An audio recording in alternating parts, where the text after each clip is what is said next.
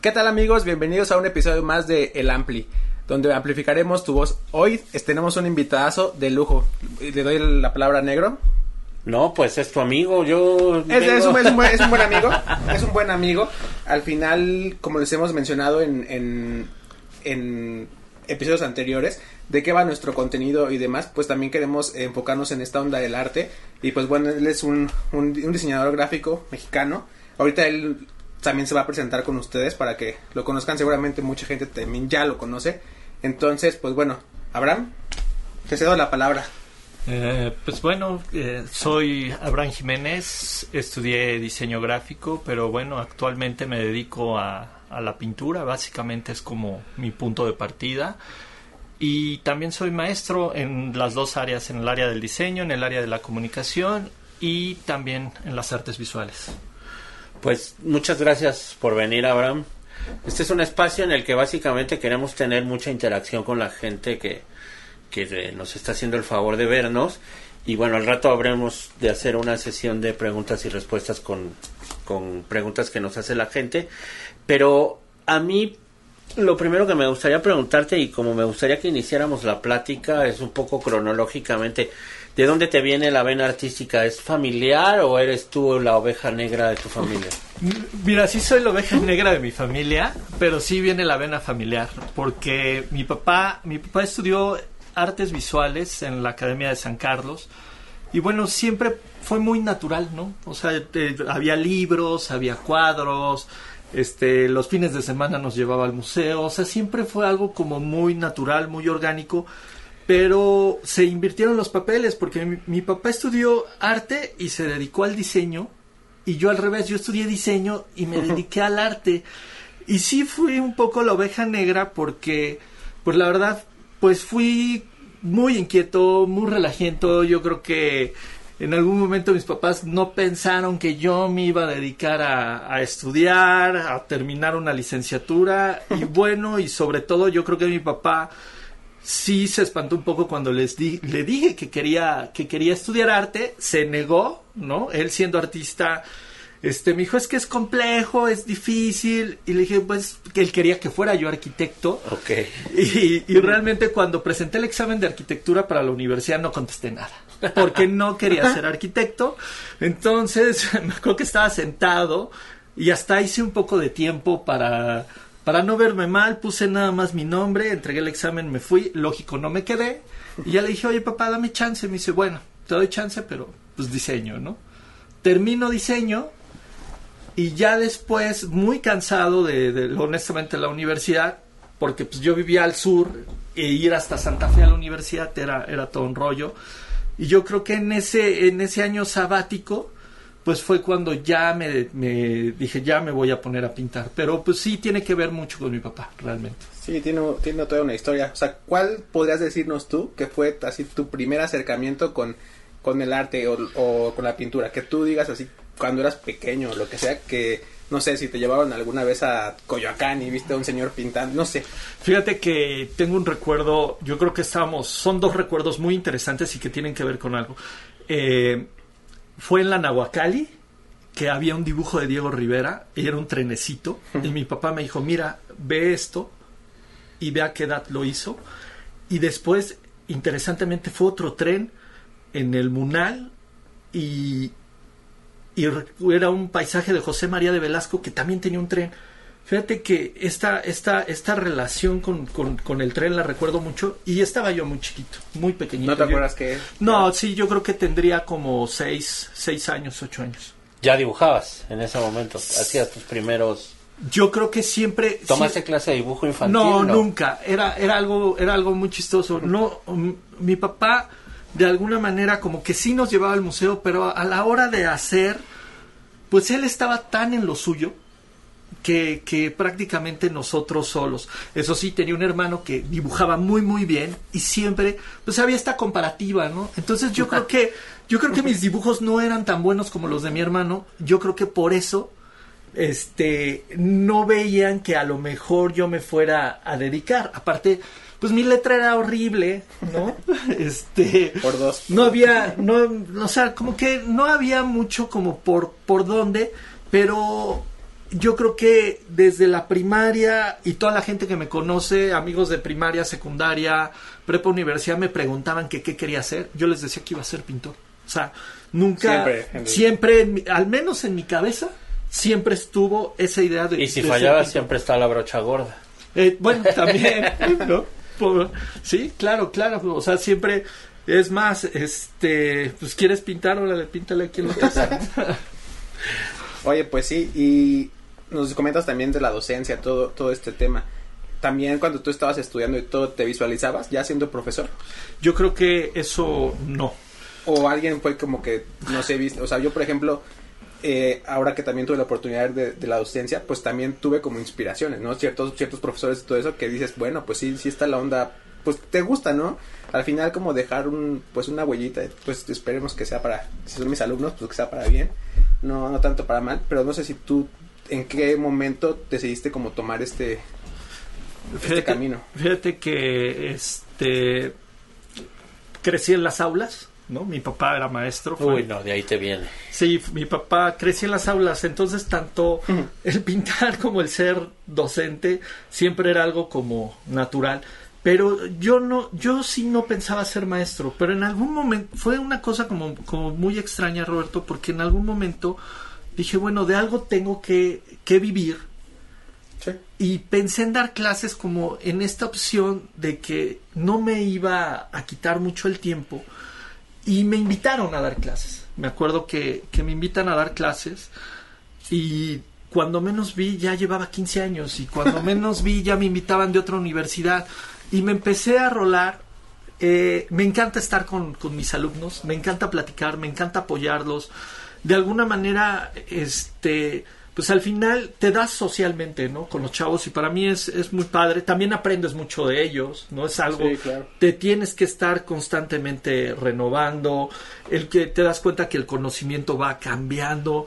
No sé, la verdad que, que para mí ha sido una, una gran experiencia tan así que, que, que sigo, que sigo dando clases. ¿no? Ahorita que mencionas esto de la, de la innovación, me imagino que también eh, tanto en el diseño como en la pintura, no sé, no es lo mismo las pinturas que utilizabas hace tantos años a lo mejor a, a las que están ahorita. Digo, es un... Pues fíjate que, que en realidad la pintura como tradición básicamente siempre ha sido como la misma, ¿no? O sea, es un óleo sobre tela, que eso, eso ya viene de, ya, de, Sí, de muchos años, de, de- estoy hablando siglo XVI, XVIII, o sea, o sea ya, es, ya es básicamente una, una, una tradición, pero por ejemplo, actualmente pues se incorporan, se, inco- se incorporan materiales como el acrílico de secados más rápido, o por ejemplo el aerosol, o sea, básicamente las técnicas se van haciendo mixtas y también las disciplinas se van volviendo multidisciplinares, o sea, de repente pues no sé, yo como me- o algo que me ayudaba mucho para pintar, pues yo venía de la escuela de diseño, yo soy esa generación que ya va de lo, de, lo, de, lo, de lo manual a lo digital y ya empecé yo a utilizar Photoshop, o sea, hubo muchas cosas que, que por ejemplo, yo empecé a insertar dentro de mi pintura que venían del, por ejemplo, del mundo del diseño, ¿no?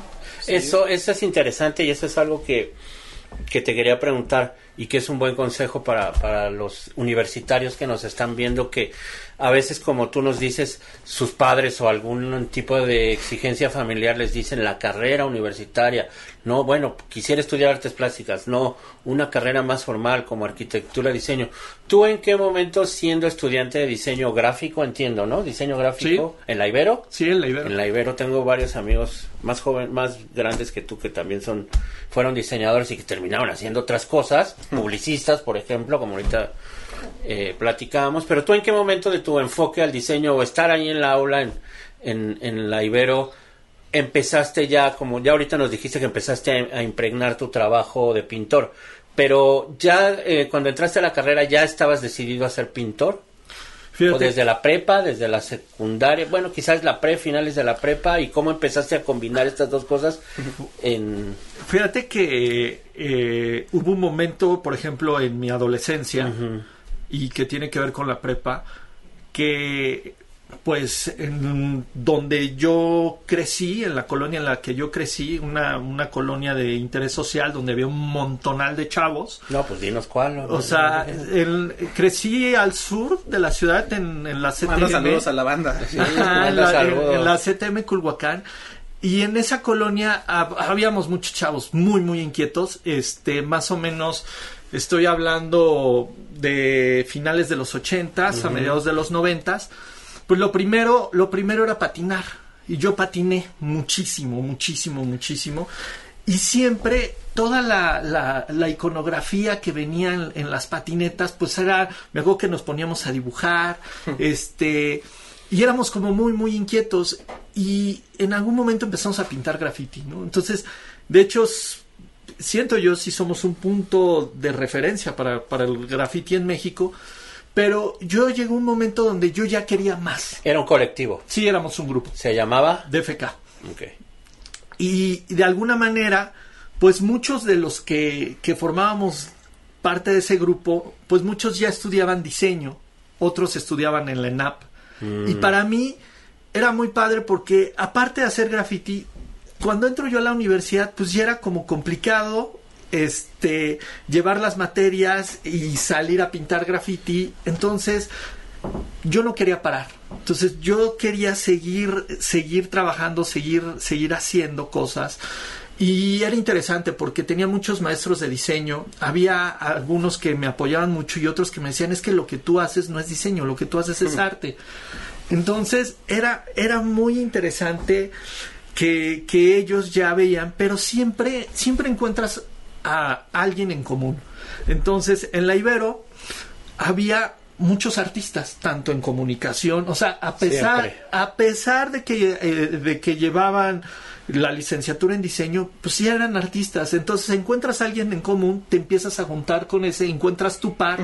Y bueno, por ahí está Carlos Frank, que es un gran diseñador editorial, es un gran artista abs- abstracto, este Flavio Montesoro, que también es, es, es docente dentro de la Ibero y, y en algún momento este él hacía mucho performance. Entonces siempre te encontrabas con toda una serie de locos que tenían cosas en común, entonces pues te juntas con, con, con- con tu par.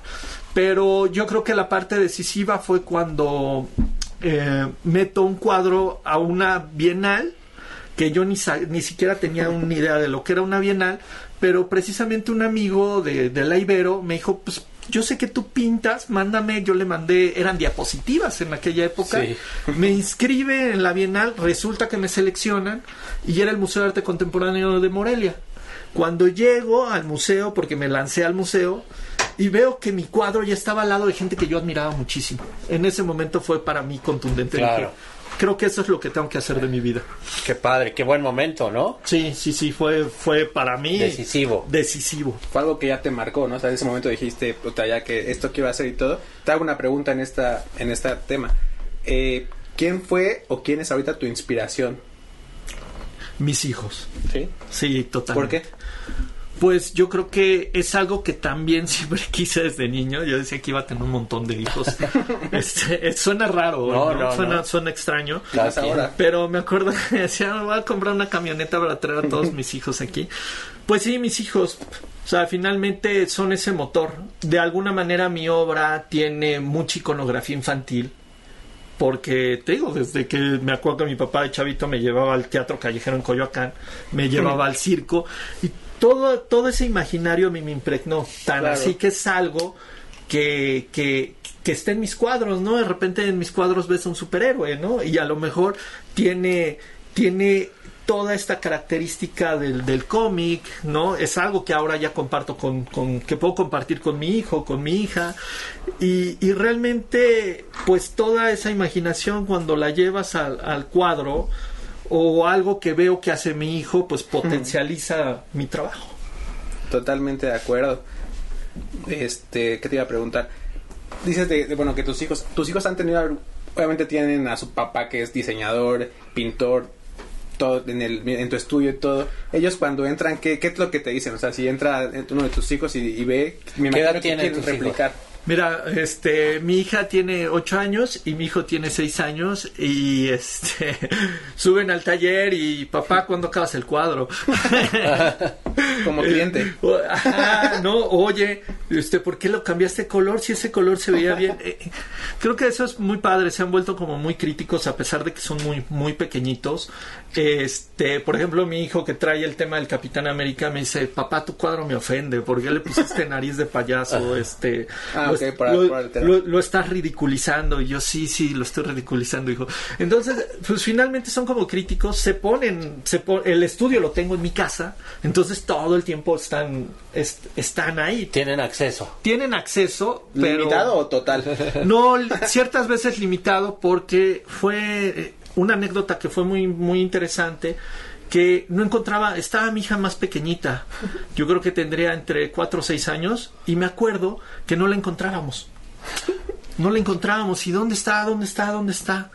Y de repente, este, me dicen, ¿sabes qué? Creo, Abraham, creo que se metió al taller. Y de repente la veo en el, en el taller y la veo que había una caja de, de- de- de refrescos que a veces yo me subo para alcanzar, para pintar más alto. Estaba trepada con un plumón en la mano y había rayado todo el cuadro que yo había pintado. Cuando la vi, y era un cuadro que yo ya llevaba como dos meses pintando, la veo y me dice, papá, ¿cómo me quedó? No, Me dio, o sea, Una me- combinación. fue una combinación de sentimientos. Bueno, yo me solté a llorar. Y dije, "Chi", y no había manera de, de corregirlo porque lo rayó con un plumón indeleble, con un este. sí, o sea, sí lo intervino. Sí lo, sí lo intervi- y no, y lo rayó con, con ganas, ¿no? Agarré, la abracé y le dije, te quiero, te amo. Y, y yo por dentro pues lloraba. Sí, claro. Y digo, bueno, al final ella estaba haciendo lo que hace papá. Sí, replicar. Claro. ¿no? Entonces, pero echó a perder el cuadro. este, y, y por ahí bromeaba, ¿no? Desde ahí ya nunca vuelvo a entrar al... No, no es cierto. ¿Estás listo para convertir tus mejores ideas en un negocio en línea exitoso? Te presentamos Shopify. Tal vez no lo sabías, pero nuestro podcast More Than Mamis es un negocio y lo empezamos por supuesto para desahogarnos y hablar sobre la maternidad, no para convertirnos en expertas de ventas y del e-commerce. Así que sí, necesitábamos ayuda para vender nuestro merch y poner en marcha nuestra tienda. ¿Y cómo suena con Shopify? Llegó otra venta. Shopify es la plataforma de comercio que está revolucionando millones de negocios en todo el mundo. Ya seas un emprendedor desde tu casa o desde donde sea, Shopify es la única herramienta que necesitas para iniciar, administrar y hacer crecer tu negocio sin dificultades. Con Shopify puedo gestionar pedidos, envíos y pagos desde cualquier lugar, brindándote toda la información y estadísticas de tus ventas al detalle. Regístrate para un periodo de prueba con tan solo un dólar al mes en shopify.com barra sonoro, todo en minúsculas. Ve a shopify.com barra sonoro para llevar tu negocio al siguiente nivel. Shopify.com barra sonoro. Yo creo que han sido experiencias este, bastante, bastante padres y, y recuerdos, ¿no? Porque en algún momento, pues yo también en algún cuadro de mi papá puse la mano. Pues no es más que eso. O sea, Sí. es una una eh, réplica de vida, ¿no? Es lo que Claro. tú les estás dejando. Ya será el camino de ellos o eh, eh, la elección de ellos elegir ese camino Claro. o no, pero pero te tienen a ti, ¿no? Yo te quiero preguntar acerca del tema de moda y algo muy recurrente. ¿Cómo, ¿Cómo fue tu vida como artista y como maestro en la pandemia? ¿Cómo afrontaste? Mira, como artista, este, la verdad que me cayó muy bien porque me dio, me dio tiempo a producir, a encerrarme a producir. Yo creo que la pandemia, este, hubo mucha producción. Los coleccionistas, este, estuvieron, estuvieron muy, muy encima de mí. Lo, algo que fue muy, muy bueno. Siempre que hay crisis, el arte, el arte se mueve de alguna u otra manera. Y, y como maestro fue adaptarme, adaptarme muchísimo, adaptarme a, a estar detrás de una pantalla, a tener lejos al alumno y realmente pues tienes que aplicar todas las estrategias para poder llegar a alguien que tiene la cámara apagada, que no sabe si, no, si está o no está, al menos cuando los veo bostezan y sé que ya se cansaron, tengo que parar ahí, el no verlos en la parte no conocerlos. O sea, yo tengo alumnos que llevaba ya un año, dos años dándoles clase y no los conocía, solo conocía su voz. Entonces, ahora que, que los vi como personas, empezar a reconocerlos por su timbre de voz y verlos, realmente fue fue muy complejo, muy complejo. Sí, y es que es bien distinto, o sea, no, no hay como, como esto, ¿no? Como la interacción eh, al estar, no, ustedes que están allá atrás, pues sí, sí es completamente, completamente distinto. Y el regreso te cayó bien, o sea, el, el- el presencial otra vez, sientes que, que era algo que necesitabas y que obviamente a los alumnos les hace... Pues sí, yo creo que fue, yo creo que tanto a mí como, como a los alumnos, pero también fue como cambiar el chip, porque llega un momento en que tú mismo te acostumbras a que tu clase es digital y, y regresar otra, otra vez al aula fue como, o sea, en realidad, o sea, te confundes, el, el tiempo también juega otro papel muy interesante a estar en vivo a, a estar detrás de una pantalla. Entonces, yo creo que como, como docente fue muy complejo y realmente también yo creo que se veía ahí quién realmente tenía vocación para dar Claro, clases. quién- sí, la vocación del maestro. Pues tenemos una dinámica ahí de que eh, le informamos a, a nuestros espectadores eh, quién va a venir y, y por ahí nos hacen preguntas. Por ahí Roberto tiene algunas. Sí, justo, que- tenemos... un par de eh, preguntas para. como bien dice, o sea, amplificamos tu voz, en este caso la de ustedes, que nos hicieron llegar eh, pues algunas preguntas que tienen esta inquietud contigo. Entonces, pues bueno, te voy a, voy a comenzar con una. No decimos nombres ni nada, ni literal nada más es, es ponerlo. la primera es, ¿consideras que el arte es mejor valorado en el extranjero que en tu propio país? Este, desafortunadamente mi trabajo ha tenido más proyección afuera, pero digo aquí, aquí también me conocen. Claro. Eh, ¿Cuál ha sido tu la exposición o en otro país fuera, fuera de México que tú que es la más representativa para ti? El por qué y dónde. Mira, yo creo que este siempre lo, lo último que, que hago se vuelve, se vuelve representativo para mí. Y últimamente he estado trabajando mucho en España y la verdad para mí ha sido como muy interesante que pues obtener el reconocimiento de los mismos artistas españoles Sí. ha sido como, como muy padre hasta tener comunicación con ellos, ¿no? Escribir y, y surge una interacción eh, muy padre, tan así que me publicaron en un mural, eh, perdón, en un muro de, de- de artistas españoles pensando que yo era español por, por ya la incidencia que ha tenido mi trabajo. ¿Qué es un muro? Este, perdón, en un sitio, Ok. en un sitio. Ok, ok. Aquí mandan otra que dice, ¿cómo definirías tu estilo artístico? Fíjate que hace poco estaba escribiendo Roberto y yo creo que este hablaba yo de de una de una realidad ficcionada, más o menos. Órale, está bueno ese término. Me, me gustó, estaba escribiendo y dije, bueno, Está bueno eh, Sí, esa yo- definición. igual les vamos a dejar también este imágenes por si no conocen el, el trabajo de Abraham que es padrísimo. Eh, yo puedo decir que lo catalogan como hiperrealismo, pero cuando lo ven, o sea, yo creo que no, que pues es como si lo estás, no sé, no sé, ahorita, ahorita tú nos puedes decir un poquito más cómo lo cómo lo, lo, lo interpretas, pero sí yo lo veo más allá del hiperrealismo, o sea, yo creo que, casi casi lo estás viendo eh, o sea, real, o sea, tal cual. A ver, tú, tú descríbelo mejor. Pues fí- fíjate que este el término el término de hiperrealista viene viene finalmente es un como un término norteamericano donde querían tra- trasladar la realidad tal cual y mi trabajo este muchas veces pues es el, lugar que se le da. Pero igual hiper, hiperrealismo tampoco no me molesta no porque es ir más allá de la realidad. Pero yo más bien mi trabajo tiene que ver con una realidad y con una ficción. Mucho tiene que ver con de repente me dicen es que tu trabajo está muy conectado como a la cinematografía es como si llevaras un estilo de, de cine a la pintura entonces cuando ya le metes esa ficción ya es cuando te te, te confunde, ¿no? Y al verlo dices, es, es, es muy real, pero, pero este personaje está extraño, está maquillado, tiene una nariz de payaso. Ahí Sí, es sí. cuando, y es la, es la parte que me gusta, ¿no? Que, que tener esa interacción y que, el, que, que prácticamente quien lo esté viendo sea el que cuente, se cuente algo a partir de, de- de mi trabajo. Intervienes la realidad, digamos. Sí, claro. ¿Tienes otra por ahí, sí, tengo Roberto? un par más. ¿Qué tan difícil fue integrarte a la escena artística? Eh, yo creo que eso se fue dando también de manera, de manera, de manera natural. Eh, fueron muy importantes las bienales, ¿no? Los, los concursos de arte en México, las ferias de arte en el extranjero. Y yo creo que también algo que fue fundamental fue cuando el FONCA me dio una beca como joven creador. También eso me dio como proyección. No, pues sí, es una tremenda distinción el, el, el Sí. Ponga. Y un par más. ¿Cómo defines o cuál es tu proceso creativo para elaborar un cuadro o una pieza?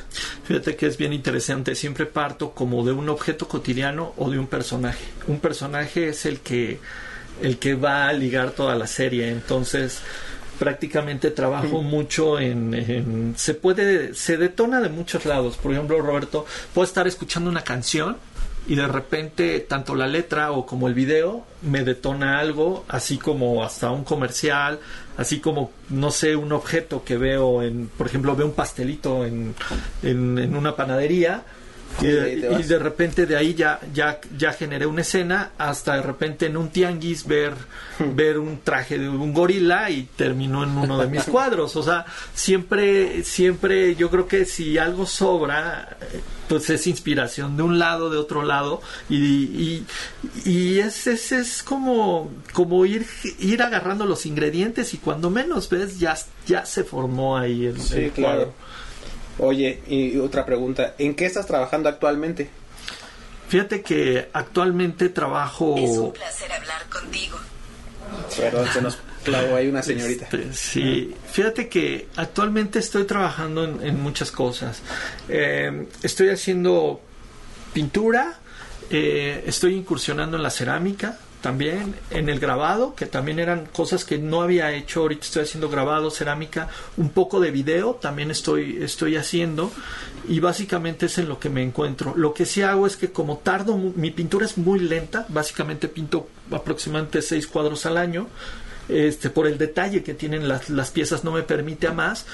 Y, y haz de cuenta que de una serie que a lo mejor trabajé hace 10 años, de repente la vuelvo a retomar con otros matices. Sí, Pero no es tan lineal, ¿no? O sea, No. Puedes, puedes dejarlo y, y cuando pues la inspiración es así, ¿no? Llega de repente, ahorita puedes salir y dices, ay, ahorita estuve con estos dos güeyes, voy a hacer algo, no sé. Puede sí, ser claro, algo. me- es que también la, la otra cosa es me aburro muy rápido. Sí. Entonces me aburro muy rápido y ya estoy haciendo una serie y ya estoy pensando en otra serie. Entonces voy de un cuadro a otro. ¿no? Oye, ¿y qué música escucha Abraham Jiménez cuando está pintando? O sea, ¿cuál es la canción que tú... Todos tenemos a lo mejor una cancioncilla que, que pues te, te gusta, ¿no? Te, te, te inspira, te hace viajar, lo que sea. ¿Cuál es una que, no sé, un día que Abraham va a pintar o a hacer algo que la primera que pone, no importa que sea tu gusto culposo, lo que sea? Fíjate que es, es muy, muy ecléctico, o sea, porque puedo estar este, escuchando a Luis Alcaraz, a como puedo estar escuchando a los Cramps, o sea, es, en realidad siempre voy de, de un lugar a otro y es interesante porque mucha de la música ha influido en mi trabajo, tan así que, que algunos de mis cuadros tienen nombres de canciones. ¿En serio? Sí, ¿Cómo sí, cuál? sí. Por ejemplo, hay un, hay una, hay una canción de los Love and Rockets que se llama So Alive y uno de mis cuadros se llama So Alive. Entonces, mucho, mucho del- de lo que escucho o de lo que veo, de repente se- aparece en los cuadros. O sea, la música es un elemento indispensable en tu vida, en tu trabajo, en tu... Totalmente. Por ejemplo, acabo de pintar este un, un cuadro eh, que es de la serie de la feria que se llama Hello Goodbye y cuando lo subí a Instagram pues le puse la canción de los Beatles. Hmm. Entonces, Sí, pues sí, no había de otra. no había de otra. Entonces son, son algo que, que me gusta mucho es relacionar las cosas. A veces no, no le, no parte de la canción, pero a veces al cuadro le pongo un soundtrack, ¿no? Le pongo Ah, música, bueno eso. le pongo música de fondo y es algo que me, pues bueno, a mí me, me Y- gusta mucho hacerlo. ¿no? Y lo dejas saber a, a- a la gente que, o sea, por ejemplo, en el Instagram pones, escuchen esta playlist, o no, es algo tuyo personal, la música que la, con la que relacionas el cuadro. Mm, Fíjate que lo que hago es que cuando subo a las historias Ya. te da chance de ponerle la canción. Sí. Entonces meto la canción y ha sido muy padre porque gente que, que, que, que conoce mi trabajo, gente que me sigue, me escribe, hasta una vez este un artista oaxaqueño me puso, mira Abraham, también está esta canción que habla de ese tema. Ah, que le puede quedar. Otra canción que le puede quedar. Entonces, eh, pues es, es un juego padrísimo. Sí, sí, sí, la música Esa es... es la magia. de la música. Pues ya nos estamos acercando al final y a mí me gustaría dos cosas para finalizar. La primera es, sin, sin ánimo de extendernos mucho, pero un, un consejo que tú le darías a alguien que siente que, que, que tiene un, o que a lo mejor ya lo experimentó y ya lo, ya lo plasmó también en algún cuadro, pero alguien que, que siente esa necesidad de expresarse como, como artista visual, ya sea pintor, no, no, no solamente encerrarnos en pintor, como tú dices, un alguien que quiera hacer cerámica, alguien que quiera hacer video, ¿qué le dirías a una persona de 18 años? Pues yo creo que lo, lo, lo, lo más complejo es hacerlo, lo más complejo es aventarse a la alberca. Y si uno no se avienta a la alberca, no sabe si nadas o no nadas. Yo creo que eh, el arte y todas las artes son de hechos. Entonces hay que hacer. Eh, yo creo que por había ahí había escuchado ayer ayer le, le, le, le, le mandaba un este un mensaje a una alumna donde le decía la- las únicas personas que no se equivocan son las que no hacen nada. Entonces yo creo que hay que hacer hay que equivocarse hay que jugar no hay que errar y finalmente hacer atreverse que es lo que es lo más difícil ¿no? Pues danos tus redes sociales y cómo, pues Instagram, veo que, que tu trabajo está muy enfocado en Instagram, lo cual me parece genial, ¿no? Sí, básicamente es ya con lo que trabajo y es arroba Abraham Jiménez Art. Así me encuentran en Instagram. Les vamos Sí. a dejar aquí Sí, los- abajo se va a ver. puedan ir a verlo. ¿Alguna exposición que tengas así en un futuro próximo? Algo que quieras anunciarle a la audiencia. Pues fíjate que ahorita de momento este por ahí voy a tener unas cosas en Guadalajara, pero no me gustaría hablar hasta No, que no. estén totalmente En tu confi- Instagram va a estar toda En mi la Instagram va a información. estar va a estar toda la información y lo que sí ahorita anhelo ya es recopilar todo mi trabajo para tener una exposición ¿Nos, individual. ¿Nos trajiste algo o no? Sí, Pues sí. Hablando, hablando de eso, Abraham trajo un regalo para ustedes. Es una serigrafía, pero está en el coche. Pero tenemos dos. Les vamos a lanzar una dinámica. Sí, aquí para la van a ver ustedes. ahorita al final. Este. Eh, déjenmela. ¿Me puede.? Eh, es esta revista. Una de, una de ellas. Con el trabajo de, de Abraham. Es una revista muy bonita. Aquí viene unas publicaciones de Abraham. Digo, el, para que vean un poquito si no conocen todavía el, el trabajo de Abraham. Y pues bueno, ahorita te puedo pasar una pluma para que, un plumón para que se las firmes. Sí, claro. Y este. Y además una serigrafía, ¿no? Sí. También va firmada, no es que tuvimos un problema de logística, chavos. Pero bueno, pues muchas gracias. No a ustedes Creo que por tu testimonio, este, pues es muy valioso para toda la gente que ve este tipo de contenidos, sobre todo para, para conocer más a fondo la labor de alguien como tú que, que haces tantas cosas, que eres padre de familia, que eres maestro y que aparte eres pintor. No, pues gracias a ustedes por la invitación y Sí, por muchas, darnos muchas voz, gracias. ¿no? Sí, claro, y, y que no sea la primera, ¿no? Cuando tengas algo que anunciar, aquí Sí, este estamos. espacio está, Ah, está abierto para, gracias. para cuando Este gustes. espacio está abierto. No, muchas gracias, Roberto. Pues muchas gracias, nos vemos pronto. Esperen más invitados. No todos van a ser pintores, pero va a haber de todo tipo de, de- de actividades que tengan que ver más con, con el arte, con, con la cultura en general, ¿no? Igual déjenos en los comentarios a quién les gustaría ver en este, en este medio y nosotros hacemos la, la labor de, de traerlo, ¿no? Ustedes tienen esa, esa, ¿cómo decirlo? Esa tarea. Y un saludo a la hija de Abraham que ya quiere ser pintora, ya su hijo pequeño. Nos vemos en la que sigue.